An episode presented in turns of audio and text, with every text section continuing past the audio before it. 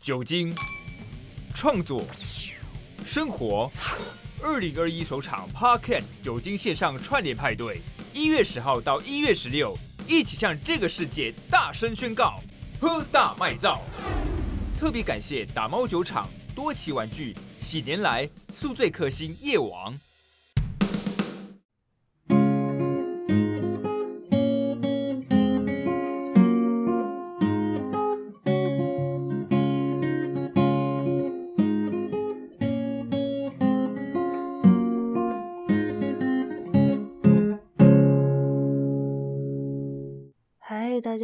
这里是 ACG 魔女。大家有发现我开头加一段 新的音乐吗？这个是音效师为了新的系列所编的音乐哦。那这个音乐呢，其实一开始只是我乱哼一段旋律而已，结果强大的音效师就把它 编成一段开头音乐了。之后，ACG 魔女这个频道呢，除了原本的怀旧卡通系列之外呢，还会再多一个新的系列，叫做魔女技能书。每一集都会介绍一个技能类或者是职业类的漫画作品，让大家可以边看漫画的时候，也可以顺便增加不同领域的微知识。而至于原本的怀旧卡通系列呢，也会继续的更新，继续的做下去。那现在是新的一年，就是二零二一年嘛，所以在这边要先感谢一下去年大家的支持以及陪伴，包含辛苦的音效师啊，然后我们两个身边的一些亲朋好友，还有我这个频道创立之后的头号大粉丝白线界，另外还有一些 Podcaster 的好朋友们，像是电玩店的店长迪恩。有时候小酒馆的犹大、立伟欧北贡的立伟、火星主厨，然后还有理想时刻的利益等 Podcaster，还有其他没有浮出水面的一些听众们，那感谢大家一路以来的支持跟陪伴。然后我想说，新的一年有一些新的想法，所以就诞生了《魔女技能书》这个新的系列。然后当初这个系列要取名字的时候，也是想很久。然后后来音效师自己就想一个，他就说：“不然你叫技能书好了。”我想说：“哎呦，好像可以哦，因为技能书就蛮清楚明了，跟大家说我这个系列可能就是要教跟技能有关的，比较好联想得到。”那我就拿这个名字去问了其他朋友去做实验，然后他们就回馈说，其实听到这个名字也可以立刻联想到相关的一些作品或知识。所以就决定选用《魔女技能书》这一个名字来当做这个系列的名称。今天这集《魔女技能书》的第一集呢，是有搭配喝大麦造 Podcast 串联活动的特别节目。那听完这一集节目之后，也可以去收听其他创作者的精彩分享。从一月十号到一月十六号，每天都有不同类型的节目上架哟。还请各位多多去其他频道收听。而今天魔女技能书系列的第一集呢，就要来跟各位聊一聊，让我跑去学调酒的两部调酒漫画《火焰调酒师》以及《王牌酒保》。《火焰调酒师》是森纯实老师在二零零六年的作品，那目前已经完结了，总共有四集。这部作品是在描述女主角石丸凉子这一个菜鸟的调酒师，她就是有一天跑去牛郎店跟朋友一起喝酒的时候，遇到一个牛郎，他叫陈导演。结果他原本以为他是一般的牛郎而已，殊不知人家是一个天才的调酒师。那他去牛郎店打工，纯粹只是无聊去打工玩一下而已。那他遇到这个天才的调酒师之后，石丸娘子就想要把陈导演挖角去他们饭店的酒吧，然后后来有挖成功啦，因为陈导演这个人他本身跟石丸凉子就职的那个饭店酒吧有一些渊源，所以之后他就去那边当调酒师了。听名字应该就会觉得这一部作品里面应该会有蛮多调酒知识的，但其实实际上看了一两集之后呢，其实就会发现里面的内容讲比较多的是。角色之间彼此的互动，像是饭店酒吧里面会有所谓的领班啊，然后外场跟调酒师等等。我看到最多的大概就是饭店酒吧里面那个领班，就是才德领班，他常常会因为嫉妒陈导演的高超调酒技术，就百般刁难他。然后其实这部作品里面，除了这些互动之外，就还是有教一些调酒知识啊，只是他教的调酒知识就会比较浅薄，那说明上面可能也没有那么的详细，描述的手法呢，可能也没有像《王牌酒保》一样那么有。温度跟故事感，最后他的结局也结得有点仓促，就有点像是被腰斩的感觉，所以整体来看呢，这部作品我觉得还蛮可惜的啊。不过当初也是因为看了《火焰调酒师》这一部作品之后，觉得不够过瘾，才进一步跑去找调酒漫画的神作《王牌酒保》来看。《王牌酒保》呢，就是一部非常多人都很喜欢的一部调酒漫画了。那故事结构跟调酒知识，相对于前面我讲的这个火焰调酒师来讲，它是一个非常完整的作品。那被很多会调酒或者是懂调酒的人就奉为是神作吧。那这部作品是由陈安良希老师以及常友健筛老师从二零零四年开始连载的，那到现在其实已经完结了，总共二十一本的漫画单行本。这部调酒漫画的神作呢，是在说佐佐苍六这位可以调出神之杯的调酒师，跟各个客人以及身边朋友互动的故事。那主要是以佐佐苍本身的经历为主轴，然后再带出每一个客人的故事。带出故事的同时，会再带出一到两款调酒的资讯。除了跟客人的互动之外呢，我觉得。这座仓他自己本身跟其他调酒师的互动，我觉得也蛮好看的。那另外在漫画中，他介绍调酒的方式啊，我觉得蛮自然的，就很像是我们平常去酒吧里面点了一杯酒，或者是调酒师推出这杯酒给客人之后，他会顺带的介绍这一款调酒的资讯或者是历史，所以看起来就会很舒服。而且重点是呢。佐佐仓他推出的这些调酒，其实都会跟那个客人当下的心境或者是状态不谋而合，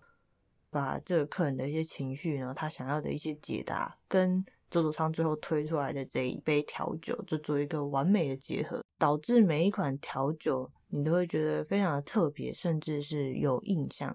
让人看《王牌酒保》这部作品的时候会觉得非常非常的过瘾，因为情感还蛮饱和的。那后来，《王牌酒保》呢，有在二零零六年的时候出过动画，以及二零一一年出过真人版的改编日剧。就是日本其实蛮喜欢这种 职人剧的，所以有职业类的漫画或者是作品，最后都会改编成真人版的日剧。那在真人版日剧里面呢，佐佐仓的扮演者就是《阿拉喜兰》里面的香叶雅纪。我后来有去找日剧跟动画版来看，因为我一开始就是一路追完漫画而已，我没有特别去找来看。那我看完了日剧跟动画版之后呢，我发现日本他们在制作这类型的动画或者是日剧的时候，他们很用心诶，就是在最后的。制作人名单还有协助者名单里面有看到他们特别请很多 bar 的调酒师来当监修跟技术指导，就是可以看得到日本他们的那种职人精神发挥的淋漓尽致。那甚至在动画版的片尾曲的时候，还会播出每一位调酒师他们实际在调调酒的影片。而且重点是我原本以为他就是拍同一个调酒过程，然后每一集就放一样的就好了。结果我看了很多集之后，就发现他每一集片尾的那个酒款都不一样，就是他会实际教你调一款调酒，而且最开始还会跟你写酒谱，之后就开始调制。就在这方面，就会觉得日本真的非常非常的用心。那现在就让音效师用这首动画版的片尾曲。哈基玛利诺希多带大家一起推开酒吧的大门，进入调酒的世界吧。Music。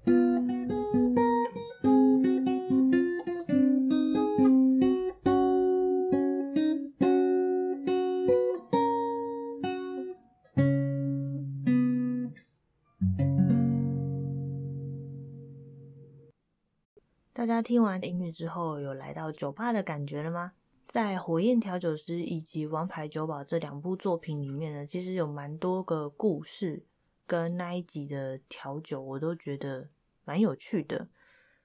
我就从里面找了几个刚好跟这次酒精串联比较有关系的，想跟大家介绍一下。那我这次会介绍三款的调酒，第一款跟第二款的调酒呢，都是由啤酒调制而成的。那其实酒谱也没有很难。那大家听完这一集之后呢，就可以去买这次酒精串联活动赞助酒商的啤酒回家试试看哦。首先，我想要介绍的第一款调酒，就是在《王牌酒保》第二集里面，有一次佐佐仓跟一个物理教授，他们就是在打赌，因为物理教授就赌说香槟跟黑啤酒这两种都会有气泡的饮料，没有办法做完美的融合。后来佐佐仓就直接跟他讲，其实这两个是可以融合的，因为有一款调酒专门就是用香槟跟黑啤酒去做出来的。那这款神奇的调酒的名字就叫做黑色天鹅绒 （Black Velvet）。那酒谱就是用一比一的黑啤酒跟香槟同时倒入杯中。那其实要同时倒入杯中是件非常困难的事情，因为你要手很不抖。这两款因为都是。一倒下去就容易冒出泡沫嘛，所以你的那个手要控制的非常好，才不会导致他们倒的时候泡沫升起来的速度不一样，就整个喷出来这样。那一般人可能都会想说，香槟跟黑啤酒这两个超级不搭嘎的东西，如果拉在一起可能会很难喝。可是其实啊，黑啤酒的苦味以及香槟的微酸，在恰当的比例调和之下，会非常非常的适合。这一款调酒，我觉得蛮推荐大家去尝试看看的。然后话说这款调酒啊，其实来头也不小。这款调酒呢，是当初有一位英国伦敦的酒保，是为了要悼念维多利亚女王她老公挂掉所调制的。所以他的创作理念就是以送葬人手上的那个黑色臂章来做的。它的黑色是用黑啤酒的黑色，同时是香槟跟黑啤酒所造成出来的那个泡沫，以及黑啤酒跟香槟融合出来的那个滑顺口感，来代表黑色天鹅绒的那个触感，很有趣吧？其实我觉得很多调酒他们在做的时候，调酒师他们都会用很多巧思，让这一杯酒呈现出符合这个名字的那种感觉，我觉得超酷、超有趣。你就会想说，哦，原来这个酒加那个酒，经过 shake 或者是 stir 或者是 post and shake 之类的技法之后，就会完全变成另外一种奇妙的新味道，就觉得很酷。那第二款我想要介绍的调酒就是 Red Eye 的改良版，酒谱是一比一的黑啤酒跟番茄汁，而原本的 Red Eye 呢，则是由一般的啤酒。就随便，不一定要黑啤酒，你只要是随手可得的啤酒就可以了。那台啤啊，或者是海尼根都行。就是用一般的啤酒跟番茄汁，也是一样一比一的比例来调制而成的。那这款改良版的 Red Eye 呢，它就是是把啤酒限定成了黑啤酒，所以它调制出来之后，它就看不见那个番茄汁的红色，就变成了黑色。所以我我才会说那个是 Red Eye 的改良版。那像 Red Eye 这种 Reviver Cocktail，它其实是一种比较特殊的调酒，它不是来让人喝醉的，就是它是让人醒酒跟提振精神用的一款调酒。在漫画里面呢，就是有一位落魄失意的年轻人，他就跑去佐佐仓的店里面喝酒，那喝完要付酒钱嘛，结果他一摸口袋就发现啊，怎么没有钱？因为他原本口袋里面是有钱的，可是因为他口袋破洞，所以钱可能在半路就已经不见。可是他没有注意到，一直到他现在要付钱的时候才注意到。所以当下付不出钱，他就蛮尴尬。酒吧里面的其他客人又用那种不屑的眼光来盯着他，想说啊，就是来白喝酒的啊，赊账吃喝霸王酒之类的。那当下这个客人超尴尬嘛，所以他就想跟大家说，我我原本是有钱的，所以我才不是故意来白喝酒之类，就很激动。那这时候佐佐仓就请那个客人先坐下，然后就跟他说：“没关系，你酒钱之后有空再来付就好，我请你喝一杯。”所以当下他就是请这个年轻人喝了这杯改良版的 Red Eye。然后后来这个年轻人是真的有再回来还钱啊。那在这一个故事里面呢，其实佐佐长他也说出了这部作品里面他自己很常讲的一句名言，就是酒吧里的酒对于推门进来的客人而言，其实都是 Reviver Cocktail，就是当你迷惘、不知所措，甚至感到很疲惫的时候，只要推开那一扇门，就能提振精神。我觉得这句话写超棒的。大部分你会一个人自己推开酒吧的门，然后进去喝酒，真的大部分都是这种状态。那另外一个情况是，大家一群人去酒吧喝酒开心啊。不过单一个人的时候，真的大多都是是比较迷惘或者是累的时候才会跑去酒吧喝酒。那最后我想要跟大家介绍的一款调酒是出现在《火焰调酒师》这部作品里面的调酒，它算是陈导演他自己的自创调酒，叫做意大利的友人。那酒谱是用三部卡香甜酒跟咖啡豆组成的。首先要先倒三分之二利口酒杯的香甜酒，然后再让几颗咖啡豆就是飘在酒面上，接着点火。那等到火熄了之后呢，就可以喝了。然后或者说要特别记得是，你喝酒的时候要顺便把浮在上面的那个咖啡豆一起喝进去，然后在嘴巴里面把咖啡豆咬碎，让咖啡豆的香味跟香甜酒的甜味融合在一起。那因为这个是这一部漫画的自创调酒，所以。我自己就还没有照这个酒谱尝试过，因为他的那个酒比较麻烦，而且要为了这一杯酒，然后去买一大包咖啡豆，我觉得 有点浪费钱，所以我还没有尝试过这款调酒的味道，就是纯粹看到这款调酒觉得很特别，就特别有印象这样子而已。那说到我自己会调酒这件事情呢，其实当初我大概是在升硕一的时候，就是看完了这两部作品。然后因为看完作品之后，我就对调酒非常的有兴趣。参加社团博览会的时候，就有特别在找说有没有调酒社可以学。然后果不其然，我上的那间学校，因为它资源超多，还真的有调酒社可以上。重点是这间学校调酒社真是出乎我意料之外的有名诶。就是蛮多台北酒吧的 bartender 都是从我们这里这个调酒社跑出来的，超酷！就是进去社里面之后才知道，因为社团干部他们在上课的时候可能会讲说，哎，哪边哪边的调酒是哦学长他们弄出来的，然后我想说，哇塞，太酷了吧，非常的强。然后后来我自己硕一的生活，就是除了上课跟做研究之外，就几乎都在社团里面。那时候我记得调酒社的课程其实还蛮有趣的，就是除了每一周一次的社课在教六大基酒的知识之外，额外我们还有实习课，就是可以让我们实际动手尝试什么 Boston Shake 啊，然后一般的 Shake 这些技巧。然后有时候实习课上完之后，社长干部他们就会带我们去附近他们认识的店里面去喝调酒，看看专业的学长们他们调酒的技法是怎么弄的。品尝一下每个人调出来的调酒，因为就算是同一个酒谱，每一个人调出来的那个调酒还是会有一些不同的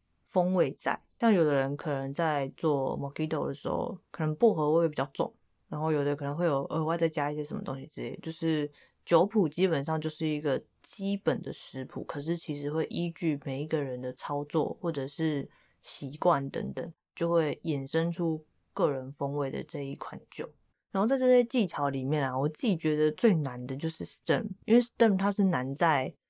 手指协调的部分。stem 这个姿势呢，它是用大拇指跟食指，就有点像是支点一样，你要先夹住调酒池的上端，然后同时再用中指的指腹跟无名指的指背来转动那个调酒池，让它可以在杯子里面画圈，搅拌酒跟冰块。大家可以在家里拿笔试试看，超难。因为平常我们其实很少在动我们的中指跟无名指，所以当你要突然这样动的时候，其实超不灵活的。我后来去酒吧里面看有些调酒师 stem，就觉得哦，他们那个手指真的超灵活，我自己很不行。我之前练 stem 的时候，都会觉得自己有肢体障碍，然后自己实做的时候，就自己调了酒要自己喝掉了，所以我还记得我自己。调的第一杯酒自己喝下去的时候，当下会有一点小小的成就感，可是同时也觉得，哦，我自己调的跟专业调的真是差很远。因为调专业的调酒师他们调出来的酒，其实不同的酒的那个融合非常的好，就是会蹦出新滋味。然后不知道我自己的调的方式，可能技法很烂，然后比例上也还没有抓好吧，就常常会是太浓或者是太淡，不然就是每一个酒都还是喝得出来，就是每一个酒自己的味道，它没有好好的 mix 在一起。然后自从自己学调酒之后，毕竟调酒这种东西，你还要你还是要自己多练，然后多尝试之后才会比较熟嘛。所以我就常常在期中考跟期末考的时候，就是调给我们硕班的同学喝。就是常常考完试之后，我就会自己调一调，然后就四处拎着我调好的调酒，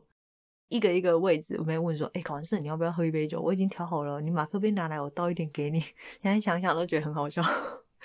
然后后来就因为研究越来越忙的关系啊，所以我调酒社就没有继续再参加，也不太喝酒了。一直到我自己第一份工作辞职之后，就有一次朋友约聚餐，我就提议说：“哎，那你们有要去喝调酒吗？”因为那时候那些朋友们就是刚好可能刚开始工作啊，或者是也是刚好要辞职，就刚好大家想说，一起去。喝个酒聊天一下这样，然后那时候我就提议说，你们有没有去过 Four Pray？就是台北蛮有名的一间酒吧。然后他们就说好啊，因为反正那一间蛮有名的，大家都很想去，可是还没去过。然后我们那时候就约了去 Four Pray 尝试。然后以前在社团的时候，就大家很常说 Four Play 的调酒很有名又很酷炫。因为他们调酒非常非常的浮夸，然后又有创意。那时候大家最常聊的就是毒品系列的调酒，那是一套用各种毒品名称来命名的调酒。这一套里面有七款，那这七杯就叫做安非他命、大麻、海洛因、摇头丸、K 他命、笑气跟骨科碱。那我那时候跟我朋友们在那边喝的时候，就是一人一套。那一人点一套，其实就是它是会。一杯一杯这样上来啦，然后如果你喝到中间，你觉得你不行了，你就跟调酒师喊停，那他就是算到那一杯的钱而已，不会说跟你算整套的钱。然后那时候就是我们是三个朋友挑战嘛，所以就是三套，就其中我们只有一个人失败而已，然后我是成功的那一个，我就全部喝完了。他们那个使用方式真的是会模仿你在吸白粉的时候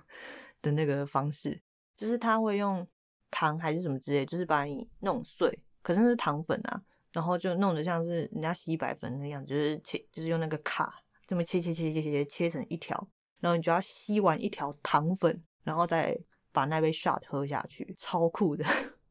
我记得我那套毒品系列喝完之后回家真的很晕，因为它每一杯都是一小杯的 shot，所以浓度就很高。那 Four Play 除了毒品系列很有名之外，它后来还有出了一个环游世界系列跟台湾系列的调酒，我记得我那时候原本有想要继续尝试环游世界，可是想说算了，隔天还有事，就就先打住。那这套环游世界系列调酒，我记得一套是有十五款吧，就蛮多的。所以如果大家想要尝试的话，我的建议是你们就是多揪几个朋友去，然后大家可以去 share 那十五杯会比较好，然后顺便就是开开眼界，欣赏一下超有创意的调酒美学。然后最近我看 Four Play 的 Bartender 好像最近他们自己有在开线上调酒课程的募资。有兴趣的可以去稍微 Google 一下，然后如果有钱的话再去学啦。因为我觉得学调酒也是一件蛮有趣的事情。不过就是额外的那些器材，你可能要再自己去买。那我们以前是因为参加社团的关系，所以就大家可以用团体价就买那些给息。我觉得就是这个过程蛮好玩的。然后其实自己从一开始看调酒的漫画。然后有兴趣跑去学调酒，一直到现在出社会有能力，就是偶尔去一下酒吧喝一下，就发现自己不同时期推开酒吧门的心态也有所不同了。像是以前在学生时代的时候，对于调酒这件事情就是非常的好奇又憧憬，好奇的是调酒师他的技巧跟调制出来的每一款酒会是什么样的味道。然后会端出什么样的酒？那憧憬的是，就是调酒师他那种比较疗愈人心的那种魅力。我觉得有可能有一部分是因为我王牌酒保看太多，然后就会想说调酒师都很厉害，很会察言观色跟倾听别人的故事之类的。可是等到自己实际出社会，有能力去酒吧之后，我的心态上面比较尝试带着疲惫跟迷茫的心态去推开酒吧的门。因为有时候喝酒就是纯粹为了要逃避那些很恼人的事情对自己造成的负面情绪，就会希望自己可以喝完酒之后赶快睡晕到隔天。那隔天起来之后，又会是新的一天，有新的开始。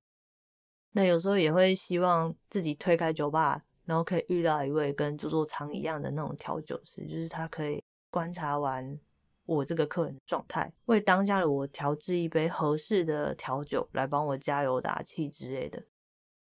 哦，不过到目前为止，就是还没有遇过这样的一间酒吧，主要是因为其实台湾很多很红很有名的酒吧，人都超级多，也有可能是因为我去的时间的关系啊，因为我去。蛮常会是可能晚上九点到十二点这个时段，那这个时段就是蛮常，大家下班之后觉得苦闷崩溃的时候，就会跑去酒吧，所以可能人很多。Maybe 晚上可能凌晨两点三点的时候人就会比较少一点，也说不定。不过只要是在这种时段，就是正常时间去酒吧的话。酒吧人里面就是多到翻掉，然后调酒师他们可能光要调酒给所有的客人就已经忙翻了，更何况是要观察吧台上面的每一位客人，这样就实际上面你要做到像驻驻仓那样比较难呐。那如果有听众有去过类似王牌酒保里面的那种小酒吧，就是人不多，可以聊天又可以疗愈灵魂的那种店的话，麻烦留言跟我讲一下，我会很有兴趣去试试看的。那好啦，魔女技能书的第一集就先讲到这边，今天就先这样吧，加呢，See you next time。